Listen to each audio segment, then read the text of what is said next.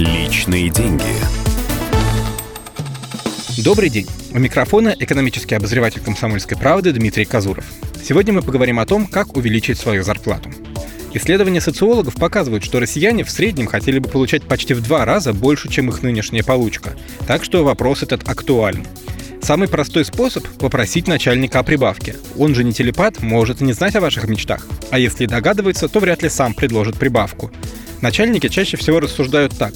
Зачем сейчас увеличивать зарплату, если потом человек войдет во вкус и снова будет хотеть большего? Но если уж просить, то аргументированно. Расскажите, почему именно вам нужна прибавка. Предложите взять на себя дополнительные обязанности или напомните, что уже выполняете чужую работу.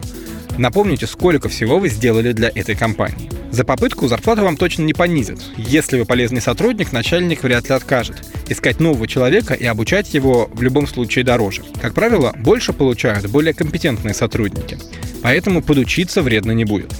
Читайте профильные книги, ходите на тренинги и лекции. Все это можно будет в удачный момент предъявить боссу. Да и в целом образование повышает вашу ценность на рынке труда.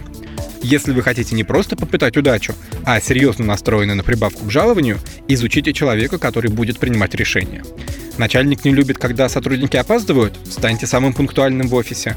Косо смотрит на хипстеров в мятых футболках. Озаботьтесь своим внешним видом.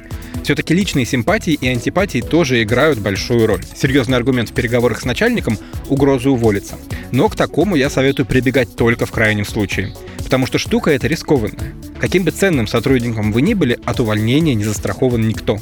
Вы же не знаете всех планов начальства. Вдруг грядет реорганизация или на ваше место недавно просился сильный специалист. Наконец, всегда полезно иметь заначку. Об этом мы говорим, кажется, каждый выпуск личных денег. Если у вас, как у большинства россиян, вообще нет сбережений, вы будете цепляться за свою работу, даже если вам отказывают в повышении и вообще она вам давно надоела. А сумма на счету в банке, которая позволит безболезненно прожить пару месяцев, позволит чувствовать себя более уверенно при разговоре с боссом. Самое главное, объясните себе, почему вы заслуживаете прибавки. Аргументы в духе «лишние деньги не помешают» не принимаются. Как только вы сами это поймете, убедить работодателя станет делом техники. Личные деньги.